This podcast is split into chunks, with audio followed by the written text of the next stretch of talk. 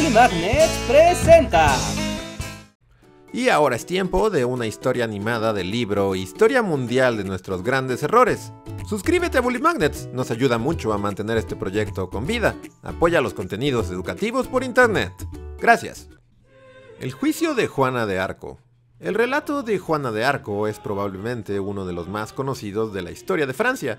Juana nació en 1412 en un pequeño pueblo francés y desde muy joven comenzó a experimentar visiones. Según contaba ella misma, el arcángel Gabriel y las santas Catalina y Margarita se le aparecían constantemente y le hablaban de una misión.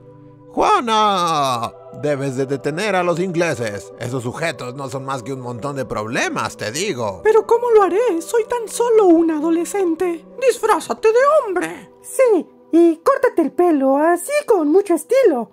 Todo el pueblo de Francia te seguirá, Juana. ¡Uh! Bueno, bueno, pero ¿por qué los sonidos raros? No lo sé. Somos visiones celestiales. Pensé que lo haría más épico. ¡Uh! Con eso. Mira, Juana, Dios te eligió a ti. Está aburrido y quiere que los franceses y los ingleses se den de palazos unos a otros en su nombre. Tienes la bendición de Dios. Ahora ve y pelea. Oh, muchas gracias. Con la bendición de Dios nada podrá detenerme. Sí. ¿Cómo va la quiniela, Catalina? Margarita, tú y el señor le apostaron a los ingleses. Yo estoy aburrida y le aposté a Francia. A ver qué pasa. Jesús también le va a Francia. Ese Jesús no sabe nada. Así es, le hablaban de tomar las armas y dirigir a los ejércitos de Francia en contra de los ingleses, que tras la guerra de los 100 años tenían control sobre muchos territorios franceses. Juana siguió el llamado y consiguió el apoyo del delfín de Francia, Carlos VII, en un tiempo en el que claramente las entrevistas de trabajo eran más sencillas. ¿Visiones locas del arcángel Gabriel y las santas Catalina y Margarita, dices?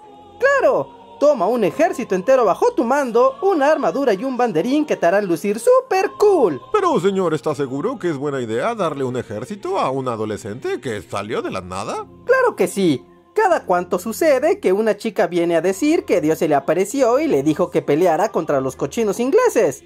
Y además se llama Juana de Arco. Debes admitirlo, ese nombre sí que tiene estilo. Bueno, eso sí, no conseguiremos otra chica con visiones divinas y un nombre más cool que Juana de Arco. Juana consiguió liderar un ejército, recuperó la ciudad de Orleans y obligó a los ingleses a retirarse. Su meta final era tomar París, pero fue derrotada, encarcelada y vendida a los ingleses, quienes organizaron un suntuoso juicio en su contra. Es hora de sentar un ejemplo, para que se les quite andar de revoltosos. El juicio de Juana de Arco debía ser un ejemplo para los franceses rebeldes, así que no se escatimaron recursos para culparla de sedición, pero en particular de herejía, uno de los mayores crímenes de aquella época. Según los inquisidores, si Juana escuchaba voces era porque le hablaban los espíritus de demonios, lo que la convertía automáticamente en una bruja. Pero Juana no desistió y negó todas las acusaciones, haciendo hincapié en su cristiandad y en lo cierto de sus visiones. El juicio se prolongó más de un año y la doncella fue víctima del encierro, el hambre y la tortura.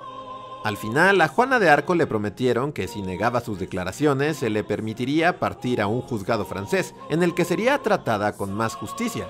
Así que aceptó, pero sus enemigos no cumplieron su promesa y terminaron por condenarla a la hoguera. Juana murió calcinada en 1431. La familia de Juana y el pueblo de Francia denunciaron las irregularidades del juicio, que incluían soborno de los ingleses a los inquisidores, falsedad de pruebas y alteración de las actas.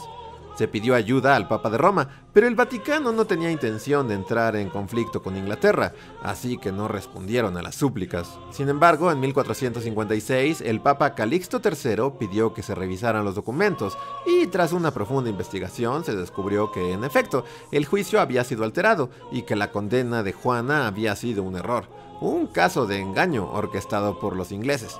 Acto seguido, Juana de Arco fue convertida en un símbolo del nacionalismo francés y siglos más adelante sería beatificada, y hasta 1990 santificada como una santa patrona de Francia.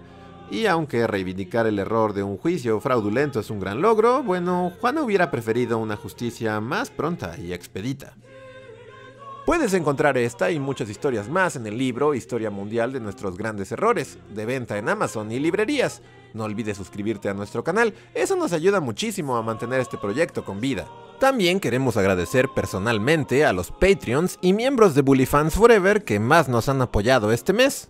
Aldo López Valle, Andrea Sánchez, Areján, Enrique Alcántara, Itzel Torres, Jesús Eduardo Flores Horta, Manuel F. Rebollo, Marjorie Pernia, Miriam Ramos Campos, Omar BJ, Yoshimi R, Rodolfo Cervantes, Raúl Sánchez Echeverría y Jorge Alberto Miranda Barrientos.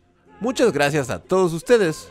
Suscríbanse a nuestro canal y a nuestras redes sociales y nos vemos hasta la próxima.